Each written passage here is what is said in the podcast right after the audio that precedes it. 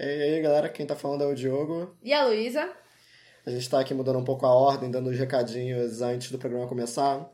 Isso porque esse programa ele tá sendo gravado assim, meio que de sopetão.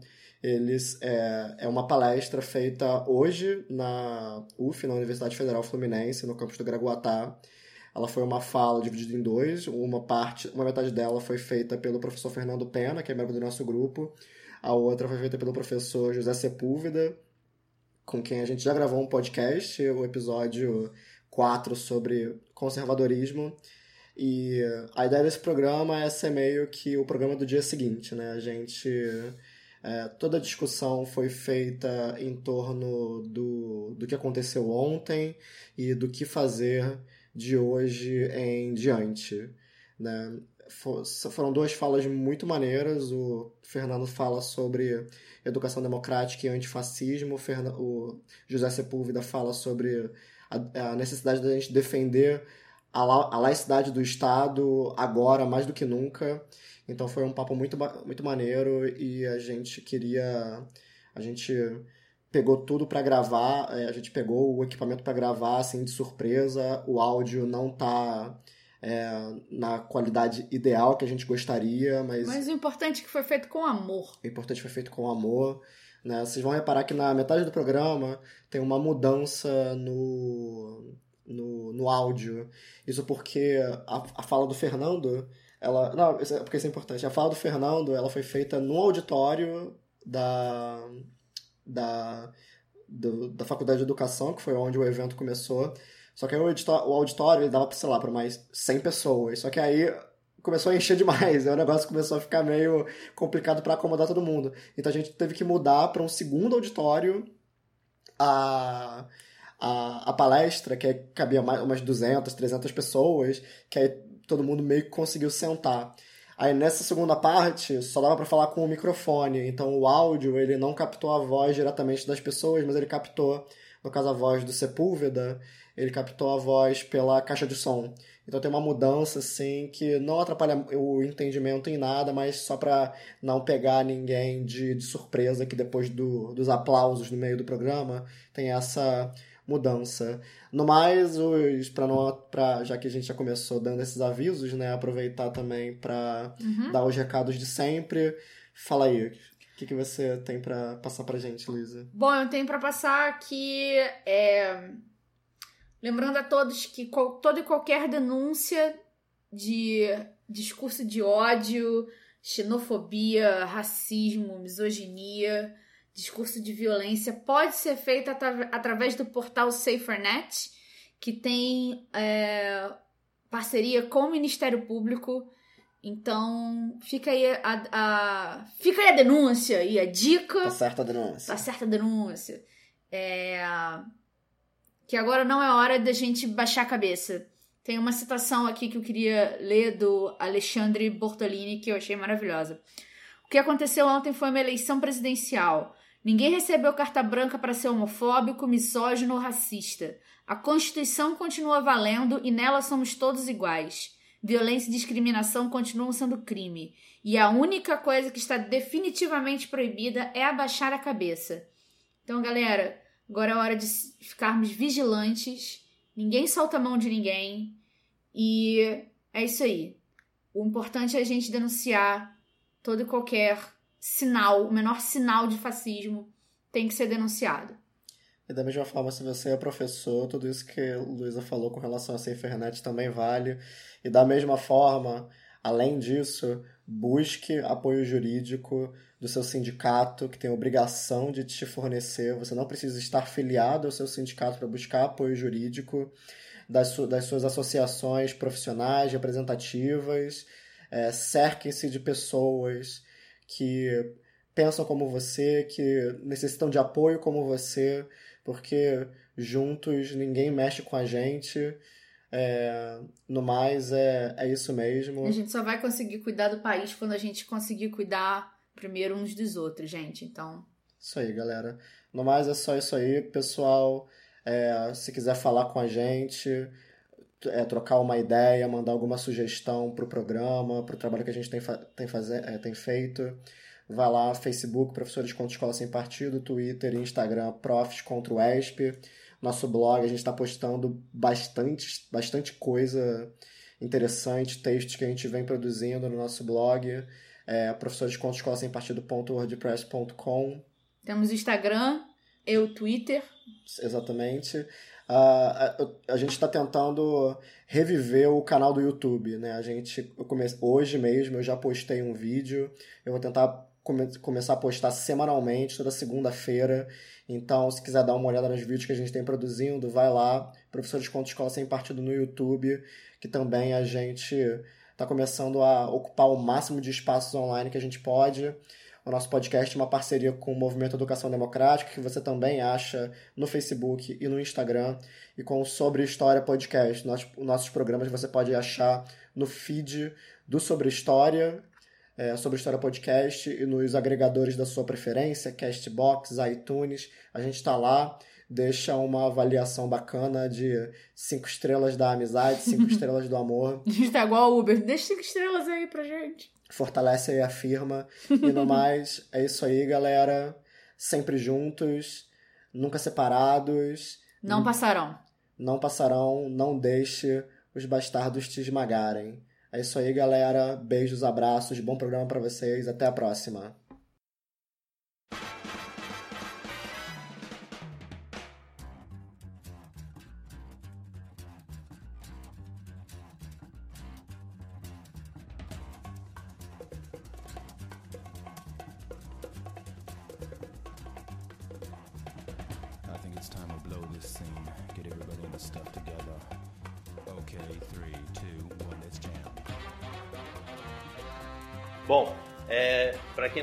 Conhece então Fernando Pena, professor aqui da faculdade, coordenador, um dos coordenadores, faço parte do movimento Educação Democrática. É, como eu já falei, o nosso desafio aqui então foi pensar uma maneira de não é, desanimar, pensar como botar essa luta para frente. Então eu normalmente tenho falado muito sobre os impactos do discurso reacionário no campo educacional, especialmente os impactos negativos. Mas eu me inspirei um pouco aqui nos livros que estão sendo organizados pelo professor Gaudêncio, né? E eu achei que essas duas capas têm uma identidade visual que aponta um pouco o que a gente está querendo, que é a ideia, o primeiro livro é de Escola Sem Partidos finge que ameaça a educação e a sociedade brasileira, então tinha uma pessoa aqui, uma professora amordaçada, e agora nós lançamos um segundo, que é a Educação Democrática, antídoto à Escola Sem Partido, que é uma pessoa retirando a mordaça. Então eu vou tentar aqui agora, quando sempre que eu falo, eu vou pensar esse discurso reacionário, e eu tenho citado como referência o trabalho do professor Luiz Antônio Cunha, orientador do doutorado, que tem um livro chamado Projeto Reacionário de Educação. Quando ele fala em reacionário, ele, eh, ele dá uma definição um pouco mais complexa. Eu estou aqui entendendo reacionário como o que reage a alguns temas nos quais nós tivemos avanços nos anos recentes. Então, ao invés de falar sobre os ataques, eu decidi pegar quais são esses elementos que estão sendo é, atacados. Então, um deles, a gente tem um ataque à questão dos direitos humanos. É, então, direitos humanos virou coisa de bandido e coisas afins. É importante dizer que nós tivemos nas últimas décadas, então, a publicação de diretrizes curriculares nacionais para educação em direitos humanos. Então, não é surpresa que, por exemplo, um movimento como Escola Sem Partido tente questionar a existência do critério de correção da redação do Enem que zerava as redações que é, desrespeitassem os direitos humanos. Esse, é, essa perseguição começa em 2016, na virada de 2015 para 2016, quando o tema da redação do Enem foi a persistência da violência contra a mulher. E é, ano passado eles conseguiram suspender como liminar esse critério de correção. Então, os direitos humanos são um campo de ataque, mas é importante dizer que ele está sendo atacado porque nós tivemos avanços, como essas diretrizes. Um outro campo onde os ataques são bem significativos é a discussão sobre relações étnico-raciais, a questão sobre a história e cultura afro-brasileira e indígena. Então eles vão dizer que nós temos doutrinação religiosa de candomblé e umbanda, por exemplo, nas salas de aula e nos livros didáticos, algo que está absolutamente longe da realidade. Mas é importante destacar então que nós tivemos a Lei 10.619 em 2003 e a Lei 11.645 em 2008 não estou dizendo que a gente tenha chegado num patamar ideal, que essas leis estivessem sendo aplicadas a contento, mas sem dúvida gerou um movimento positivo de produção de conteúdo, material didático e preocupação com essas temáticas. Então, o discurso reacionário reage à questão dos direitos humanos, às discussões sobre relações étnico-raciais, cultura e história afro-brasileira e indígena, e mais o ataque principal, que nós vimos aí explorado nessas eleições de forma bastante extensa, é a discussão sobre a questão de gênero e sexualidade. Então, nós tivemos a produção de um material didático, paradidático, chamado Escola Sem Homofobia. O símbolo dele era esse aqui. Então, esse material acabou se tornando o famigerado kit gay. O que é, todos já sabem agora, é uma mentira. O próprio Tribunal Superior Eleitoral é, pediu que se tirassem os vídeos que falavam sobre essa mentira. O que nós tivemos era um, material de combate à homofobia, escola sem homofobia, e que não mobilizava tudo aquilo que foi mostrado é, nós tivemos um dos candidatos é, levando um livro e dizendo que aquilo ali foi criado no seminário LGBT infantil, um seminário que nunca existiu e um livro que nunca foi distribuído pelo MEC. Mas é importante dizer então que esse avanço na discussão da questão de gênero e sexualidade, na produção de materiais didáticos e paradidáticos, é um dos focos desse ataque. Então é importante lembrar nesse contexto que esses campos estão sendo atacados porque nós tivemos avanços. Uma outra temática que eu tenho defendido nas minhas falas, e aqui a gente tem um papel importantíssimo da UF. Semana passada eu estive em Rondônia e todo mundo em Rondônia estava falando sobre o que estava acontecendo na UF. Então eu tenho defendido a tese que pode parecer bastante óbvia, mas atualmente ela se faz necessária de ser reafirmada, que a educação democrática ela é necessariamente antifascista. E é isso que eu quero falar um pouquinho mais, de uma maneira mais intensa com vocês. Mas como eu prometi que ia buscar só coisas produzidas pelo nosso campo, não tem como não falar então sobre a bandeira do direito da UF, então direito UF antifascista. Nós tivemos uma ordem judicial completamente arbitrária para que se tirasse a bandeira, foi retirada, colocada de novo e uma ameaça de prisão ao diretor do curso da Faculdade de Direito. Se ele não tirasse até meia-noite, ele seria preso. Não preciso dizer que ela foi, ela foi inicialmente retirada, voltou, mas nós tivemos uma explosão de bandeiras similares. Então essa aqui é a nossa, está pendurada aqui na frente. Educadores na luta antifascismo. Nós tivemos no História UF, então História UF antifascismo. É, Serviço Social contra o Fascismo.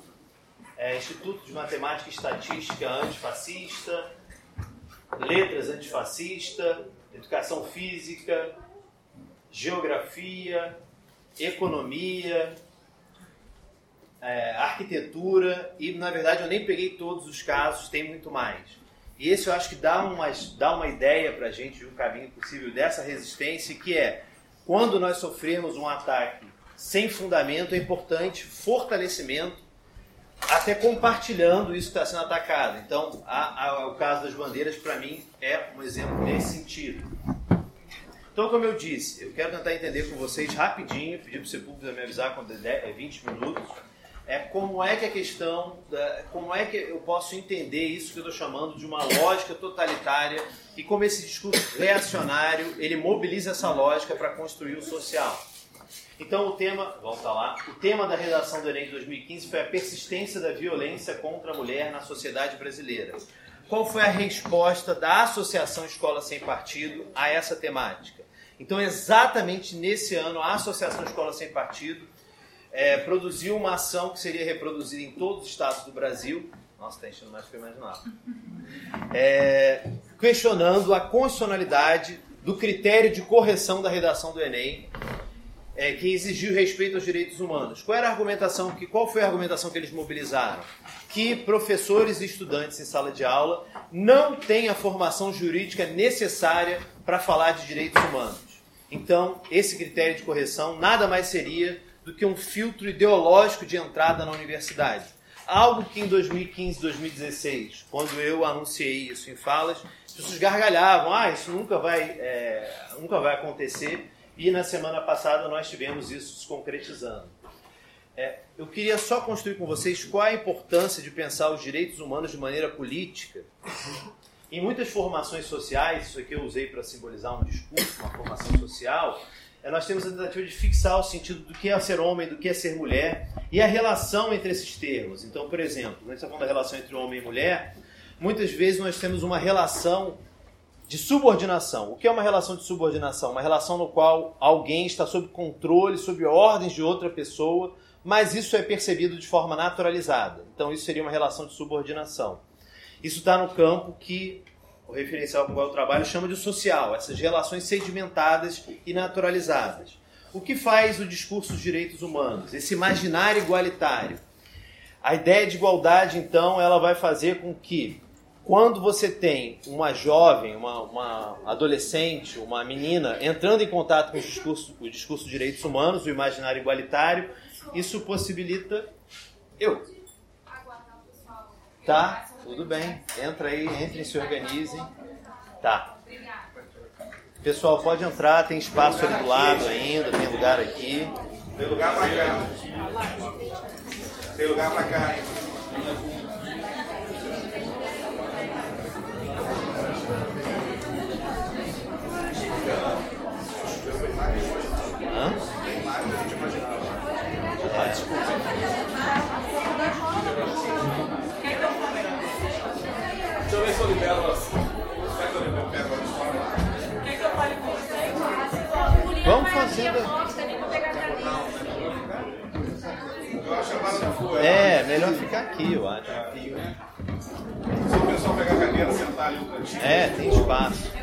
É bom que dá a impressão que tá cheio. Vai. Acho que. Pessoal, entre aí, se acomodem pra gente continuar. Guarda aí. Então, pessoal, vamos lá. É, Vamos tentar voltar aqui e a gente retoma. tem lugar aqui, ó, gente. Ali, ó. Tem dois lugares ali, tem um lugar aqui. Pronto. Tem um ali. Tem um aqui. Dois aqui, um aqui. Bom, vamos lá. Então o que eu estava falando é que esse imaginário igualitário ele permite que alguém desnaturalize uma relação de subordinação e a perceba como uma relação de opressão. Ou seja, como uma relação no qual alguém está sob o controle de outro, sob os desejos de outro, mas isso é percebido como ilegítimo, porque não respeita esse imaginário, esse, a ideia de que todos nós temos direitos. Então esse seria o campo que eu, é, essa teoria chama de político. Eu não vou focar agora em definição, mas eu queria usar é, a própria é, produção da crítica a essas ideias para entender isso com vocês. Vou pular isso aqui, eu volto depois. Eu queria usar as charges da Laerte para entender é, como é que se concretiza ninguém melhor do que ela para ajudar a gente a pensar sobre. Então esse discurso, especialmente o discurso que mobiliza o ataque à discussão de gênero, mobiliza o termo ideologia de gênero como uma ferramenta de manipulação política desse pânico moral, algo que nós vimos sendo utilizado de forma extensiva ao longo desse primeiro e segundo turno, e já antes disso, tentam colocar como se houvesse só uma possível. Então, a ideologia de gênero seria uma ideologia antifamília. Então, como se só existisse uma família. Então, essa charge aqui da Laerte captura isso de forma perfeita, né? Tem um molde da família. Essa família seria a família neutra, a família tradicional. Um homem, uma mulher, um filho e uma filha. E aí, essas pessoas aqui em cinza tentam derrubar um caldeirão com uma pluralidade de cores dentro desse molde. Isso aqui vai ajudar a gente a entender o que eu estou chamando de lógica totalitária. A lógica totalitária é, dentro desse campo da Revolução Democrática, dessa expansão do imaginário igualitário que começa com a Revolução Francesa, é, é uma tentativa de refundar a sociedade, entendendo se existe um único fundamento, que existe um único povo brasileiro, o cidadão de bem, e os outros são os vermelhos que têm que ser expulsos. Isso é que eu estou chamando de lógica totalitária, a tentativa de negar o pluralismo característico de uma democracia. E essa charge representa isso perfeitamente. Vou continuar aqui com a Laerte, que, tá, é, que dá uma chave para gente. Ele coloca essa charge aqui, é brilhante. Claro que existe ideologia de gênero, é tudo que foge ao gênero da minha ideologia. Então, uma, um menino de azul com uma bola de futebol e uma menina de rosa com uma boneca, isso é neutro, isso não é ideológico. Não é? Então, isso é, é como deveria ser, como se as pessoas já nascessem assim. Uma outra charge também da Laerte é temos que banir a ideologia de gênero. O que é ideologia de gênero? É que diz que as crianças são neutras, nem meninos nem meninas. Ora, todos sabemos que meninos são fortes, é, decididos, usam azul, já meninas são frágeis, sensíveis e usam rosa. E aí vem a fala ali por fora e fala, porque isso não é ideologia de gênero. Claro que não, é verdade sacrossanta. Então é mais uma maneira de fazer essa crítica essa tentativa. Essa charge, essa, essa montagem que alguém fez circulando nas redes sociais, ela é bem interessante para perceber isso. Um dos argumentos mobilizados por esse discurso reacionário é que a, a escola estaria usurpando a autoridade moral da família. Agora, que autoridade moral é essa? Essa, essa montagem aqui permite que a gente entenda isso de maneira clara. Então está dito aqui duas matérias do G1, né? Projeto de lei Escola Sem Partido avança na Câmara e proíbe disciplinas sobre gênero e orientação sexual. Discussões devem continuar até a votação. O objetivo é deixar a educação sexual, moral e política a cargo da família e da escola, e não da escola. Outra matéria. Menina relata estupro após palestra sobre violência sexual e padrasto é preso. Suspeito foi preso em Pedro Afonso. Profissionais fizeram perguntas para adolescente após palestras em escola descobriram os abusos e fizeram a denúncia. Então isso mostra como essa discussão na escola ela é muito pertinente até para capacitar esses jovens, essas crianças, esses adolescentes a reconhecerem essas relações abusivas, sendo que estatisticamente elas acontecem majoritariamente dentro do espaço privado. É, então já falei um pouco sobre isso, não quero me alongar muito, mas é importante então que nós condenemos toda. Eu não estou falando de um regime totalitário que não está instaurado no Brasil ainda, um regime totalitário. Eu estou falando de uma lógica totalitária que ajuda a organizar um discurso. Então, quando alguém fala olhando para centenas de pessoas e diz que ele vai governar para os brasileiros de bem e que os vermelhos têm que se, se, adequar ou serem banidos, que a Estado laico não existe, que a gente é Estado cristão, e que então as minorias têm que se adequar, isso é um discurso que opera dentro dessa lógica totalitária. Então está aí a defesa de que toda educação democrática é necessariamente antifascista, combate esse discurso de ódio que opera dentro de uma lógica totalitária. Eu queria fechar, já que a proposta aqui era falar sobre a luta pela educação democrática em contexto antidemocrático, falar de duas iniciativas bem importantes que já estão acontecendo e vão sair do papel nas próximas semanas. Uma, além do coletivo Professores contra Escola Sem Partido e do movimento Educação Democrática, que surgiram aqui na UF, englobam agora pessoas próximas, escolas, professores, é, alunos, nós tivemos a criação de uma Frente Nacional Escola Sem Mordaça. Não sei se todos acompanharam, acho que a fundação se deu em 2016.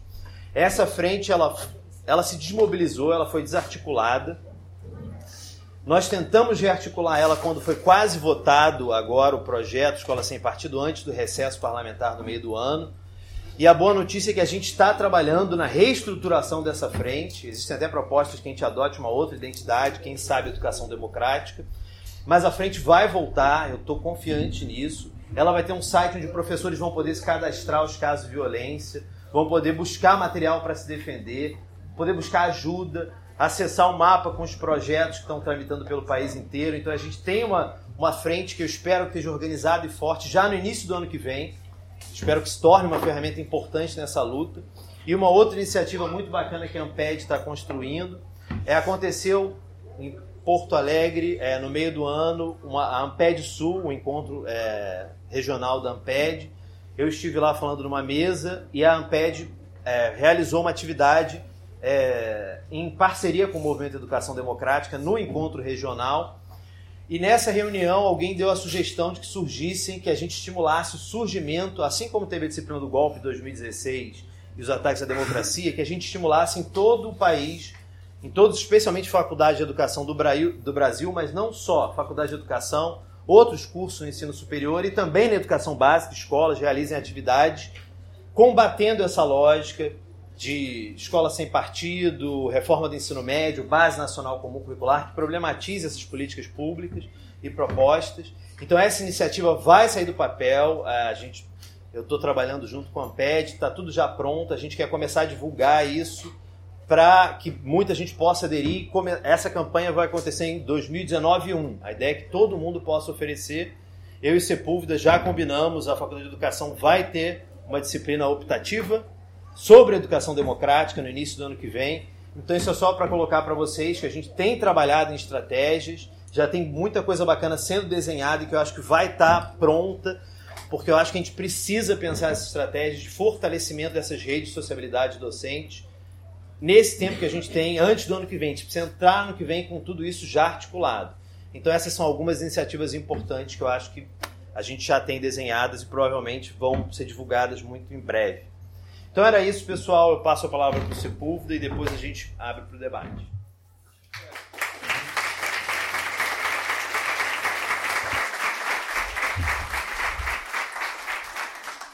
Bom, boa noite, gente. Boa noite. Fico muito feliz de ver esse auditório lotado. A gente, quando pensou essa atividade, nem imaginava que ia ficar lotado desse jeito. Então, é uma felicidade muito grande. É, queria começar dizendo que ontem a democracia perdeu. Mas perdeu, perdemos porque já ganhamos. É, e ganhamos como sociedade. Nós estamos ganhando, já viemos ganhando há algum tempo. É, e não por vontade de um governo ou de um partido político. Ganhou porque, enquanto sociedade, a gente se organizou. E vem se organizando.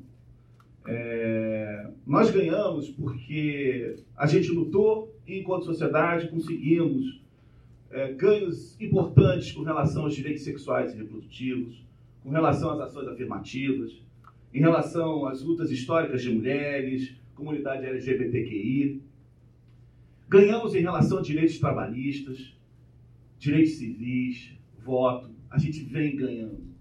Então, a gente teve uma derrota uma derrota momentânea, mas é uma derrota que passa. O fascismo passa. Passa porque é fraco. Passa porque é frágil. Passa porque não tem discurso. Propõe o medo. Única e exclusivamente o medo. Argumento principal de toda e qualquer articulação conservadora. O discurso conservador prega o medo. O medo o tempo inteiro. E é justamente isso que eu quero trazer para vocês aqui hoje, para a gente pensar juntos. Sem medo, vamos enfrentar o que vem pela frente. Sem medo. Importante. É... A gente está vivendo um momento que é mundial. A gente está passando por esse movimento aqui no Brasil, mas é um movimento mundial. A gente tem que estar atento a esse movimento mundial. É, é óbvio que as classes dominantes, as elites, jamais permitiriam um conjunto de ganhos que a gente vem recebendo, vem ganhando, vem conquistando nos últimos tempos, no último século e principalmente nas últimas décadas. É... E o ultra, esse discurso conservador, ou reacionário, como o Fernando usou lá em cima, né, que eu estou trabalhando com sinônimo hoje em dia, é... é uma retórica muito violenta. Ela é extremamente violenta. E os argumentos são sempre muito funcionais todo argumento conservador é muito funcional. Ele fala e atira para todos os lados. Então, se a gente não tem um processo de construção reflexiva sobre a sociedade, é muito fácil ser seduzido pelo discurso conservador. Porque tem uma parte do discurso conservador que vai falar da defesa da família, como o Fernando falou lá em cima. Tá? Outra parte do discurso conservador vai ser extremamente liberal, falando de não intervenção do Estado.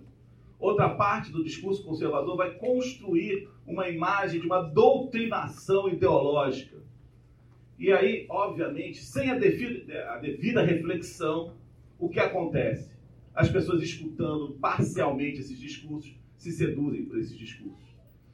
É, por isso é fundamental e é extremamente importante essa temática que o Fernando trouxe para aqui hoje, a ideia da educação democrática. É, somente a partir de uma educação democrática, portanto, enfrentando esse discurso de forma reflexiva e crítica, é que a gente vai conseguir se posicionar frente a esse discurso conservador, a essa lógica conservadora. É... O que mais? Né? Eu queria tocar num outro assunto, porque eu não posso não tocar nesse assunto, porque é o um assunto que tem mais me violentado de ontem para hoje. Né? o primeiro discurso, o discurso de posse do então candidato eleito, ele pega, sentado, nessa artimanha de fazer uso da, do vídeo, né? não fala ao vivo, fala sempre pelas redes sociais, e do lado a Bíblia, que é a primeira coisa que ele vai citar, a Bíblia. Nada contra a Bíblia, mas é inconstitucional. O presidente eleito não pode começar a sua seu primeiro discurso, sua primeira fala citando a Bíblia. E olha que ele coloca a Bíblia e depois do lado tem a Constituição do lado. Primeiro a Bíblia e depois a Constituição. Portanto, ele coloca uma ordem de importância. E a Bíblia está nessa ordem de importância. E eu queria lembrar para vocês e falar que nós vivemos um esforço muito grande, né? É, eu, enquanto professor aqui na Faculdade de Educação, enquanto militante do Observatório da Laicidade da Educação, que venho lutando pela questão da laicidade há muitos anos, é, me senti afrontado com o discurso de ontem. Confesso que chorei, tá? porque foi extremamente violento. Há algum tempo atrás, nós estamos é, construindo, foi construído, inclusive já, é, isso já existe desde 2005, que é a Declaração Universal da Laicidade no século XXI, que é algo que foi um ganho imenso para a sociedade, foi feito a partir da comemoração do centenário da separação de Estado e Igreja na França, portanto, desde 1905, que a França já tem separado Estado e Igreja. E eu queria pensar um pouco com vocês com relação a este debate, especificamente da laicidade, é, tendo em conta que o que, que fala esses artigos e alguns desses artigos, tá? Só para a gente pensar um pouquinho. Queria citar o artigo 1 da Declaração Universal da Laicidade no século XXI. É, artigo 1 Todos os seres humanos têm direito ao respeito à sua liberdade de consciência e à sua prática individual e coletiva. Esse respeito implica a liberdade de se aderir ou não a uma religião ou a convicções filosóficas, incluindo o teísmo e o agnosticismo. O reconhecimento da autonomia da consciência individual, da liberdade pessoal dos seres humanos e de sua livre escolha em matéria de religião e de convicção. Isso também implica o respeito pelo Estado, dentro dos limites de uma ordem pública democrática e do respeito aos direitos fundamentais, à autonomia das religiões e das convicções filosóficas. Artigo 2 para que os Estados tenham condições de garantir um tratamento igualitário aos seres humanos e às diferentes religiões e crenças, dentro dos limites indicados, a ordem política deve ter a liberdade para elaborar normas coletivas, sem que alguma religião ou crença domine o poder e as instituições públicas. Consequentemente, a autonomia do Estado implica a dissociação entre a lei civil e as normas religiosas ou filosóficas particulares. As religiões e os grupos de convicção devem participar livremente dos debates da sociedade civil. Os Estados não podem, de forma alguma, dominar essa sociedade e impor doutrinas ou comportamentos a priori.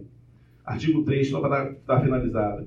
A igualdade não é somente formal, deve se traduzir na prática política por meio de uma constante vigilância, para que não haja qualquer discriminação contra seres humanos no exercício de seus direitos particularmente nos seus direitos de cidadão, independente deste pertencer ou não a uma religião ou a uma filosofia. Para que a liberdade de pertencer ou de não pertencer a uma religião exista. Poderão ser necessárias acomodações razoáveis entre as tradições nacionais surgidas de grupos majoritários ou dos grupos minoritários. Bom, esses três primeiros artigos é, eu queria associar a, ao artigo 19 da nossa Constituição Federal, que é o artigo que nos coloca como Estado laico, né? porque a palavra laica não aparece na Constituição, simplesmente o artigo 19 é que define a laicidade. E aí eu leio para vocês um pouco do artigo 19. É vedado à União, aos Estados, ao Distrito Federal e aos municípios. É vedado. 1. Um, estabelecer cultos religiosos ou igrejas, subvencioná-los, embaraçar-lhes o funcionamento ou manter com eles os seus representantes relações de dependência ou aliança ressalvado, na forma da lei, a colaboração de interesse público. Aí eu pulo para o 3. É vedado, então, à União, Estado, Distrito Federal município, criar distinções entre brasileiros ou preferências entre si. Aí quero chamar a atenção pelo que eu, tenho, pelo que eu li até agora e pelo esse artigo da Constituição. A nossa laicidade vem sendo ferida há tanto tempo, há tanto tempo que a gente vem deixando. E não vem deixando sem um aviso, não, porque a gente vem avisando. Não é de hoje que eu faço palestra com relação à laicidade. Não é de hoje. Recentemente tive numa mesa em que o tema laicidade estava no meio dessa, do debate e eu falei para a plateia que estava lá, vocês vão ver, no final ninguém vai perguntar nada para mim, porque secundariza a discussão da laicidade. E olha o que a gente teve ontem. Né? O que, que nós tivemos ontem? Tivemos ontem um novo presidente colocando a Bíblia à frente da Constituição. Foi isso que a gente teve ontem. Ou a gente se organiza para pensar nisso com seriedade, ou a gente vai estar sempre fugindo do grande problema. O grande problema ou a grande questão. É, chama atenção também para uma outra passagem da, da, da, da, da Declaração Universal da Laicidade, que é o artigo 6 que diz o seguinte: a laicidade, assim concebida, constitui um elemento chave da vida democrática. Impregna, inevitavelmente, o político e o jurídico, acompanhando assim os avanços da democracia, o reconhecimento dos direitos fundamentais e a aceitação social e política do pluralismo. Portanto, é a laicidade. É a laicidade que nos dá base, nos dá estrutura para poder argumentar contra qualquer discurso de natureza religiosa ou de qualquer natureza metafísica que apareça. É, nós construímos a nossa sociedade, principalmente nos últimos dois séculos, lutando muito, bastante pelos direitos. Direitos esses que só foram conquistados porque a gente conseguiu afastar a igreja do Estado. Não há nenhum problema meu, pessoal, com nenhuma religião. Pelo contrário, a laicidade defende as religiões, garante que diferentes manifestações religiosas aconteçam e não permita que um presidente faça menção a uma única religião.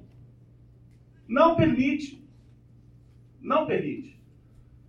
É? O Estado laico não pode embaraçar-se com nenhuma outra, com nenhuma religião. Independente de qual seja a matriz que seja mais hegemônica no Brasil, mais forte no Brasil. E chego então ao grande questão que eu acho que eu, a gente precisa falar né, e tocar, que é a questão da educação nesse contexto. Né? A gente deixou passar, deixamos passar o ensino religioso das escolas públicas. Ah, tudo bem. Qual é o mal?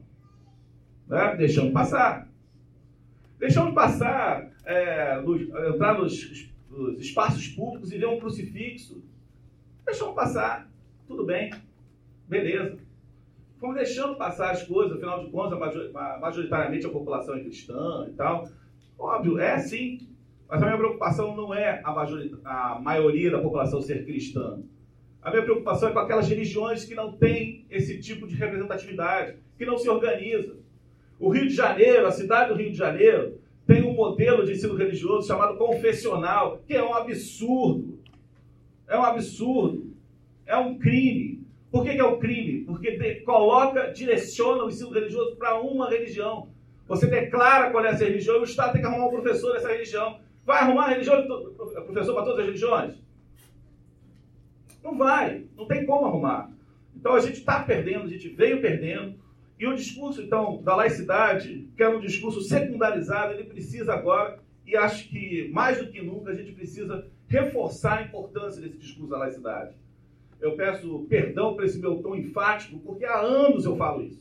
Tá? Não é a primeira vez que eu falo, Fernando já deve ter ouvido falar isso várias vezes. E hoje, hoje, a gente viu o que aconteceu ontem. Quem estava assistindo a televisão ontem viu o Estado laico ser rasgado. O que tem lá, artigo 19, joga fora. Pode jogar fora. Ou a gente enfrenta isso, ou a gente vai ficar mais uma vez encarando as dificuldades. E por isso, volto então à minha questão. Né? Como é que a educação pode agir nisso? É, de que maneira a gente pode fazer, pensar uma educação democrática uma educação que, de alguma forma, atenda à, à democracia e entenda a laicidade como um elemento fundamental. Primeiro, respeito a todas as religiões. Não pode um chefe de Estado rezar ao vivo.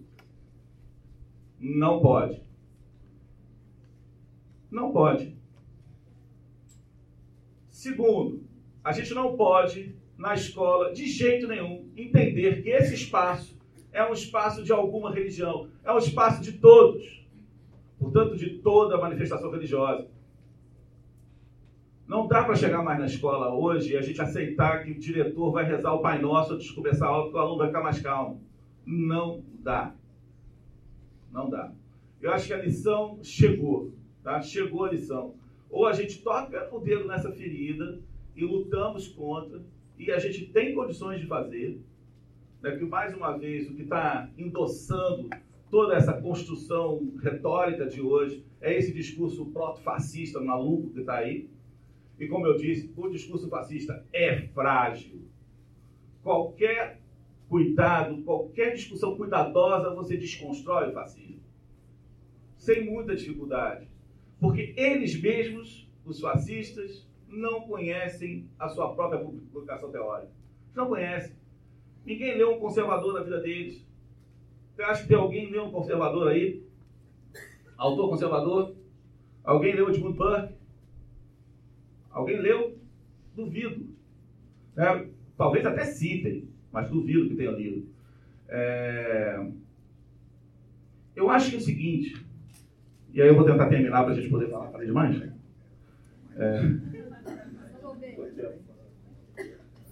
É... Eu acho o seguinte, gente, quando eu preparei aqui uma, uma coisa aqui que eu acabei não seguindo, é óbvio, eu nunca sigo eu... Mas tem uma coisa muito positiva que aconteceu e eu preciso tirar o positivo dessa coisa toda, né? Já dei a minha bronca, então vou passar para o lado mais propositivo, né? É... Existe sim uma coisa muito positiva que aconteceu nesses últimos dias, nesses últimos meses. Eu estou chamando de positivo, apesar de ser duro. É que os nossos adversários tiraram a máscara. Agora a gente visualiza eles. A gente vê o nosso vizinho, como aconteceu ontem, né, que deu tiro para cima e falou que ia matar comunista. A gente viu, a gente consegue ver. É... E eu acho o seguinte, eu, mais do que nunca, é, como educador, e aí eu vou parafrasear o, o então considerado comunista maior do Brasil, Roger Waters. Né? Que, né, tentaram proibir o show dele, que é uma coisa sensacional, né? o maior comunista brasileiro.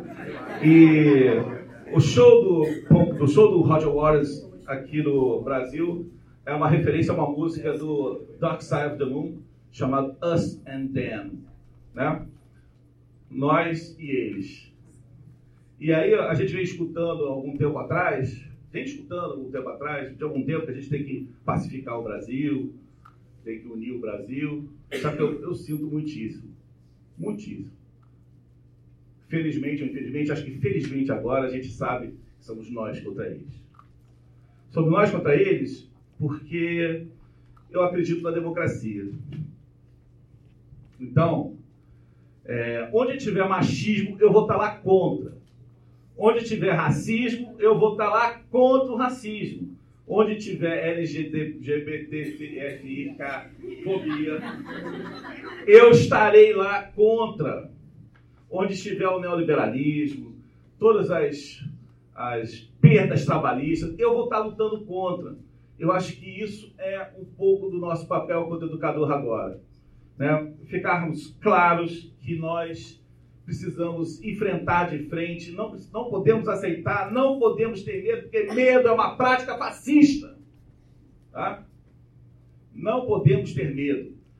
O mais importante, né, que aí eu termino mesmo, é, a gente precisa enfrentar o grande problema que está por trás do discurso conservador que é a manutenção da desigualdade social. Eles escondem a discussão da desigualdade social. Fala que é para defender a família, mas não é.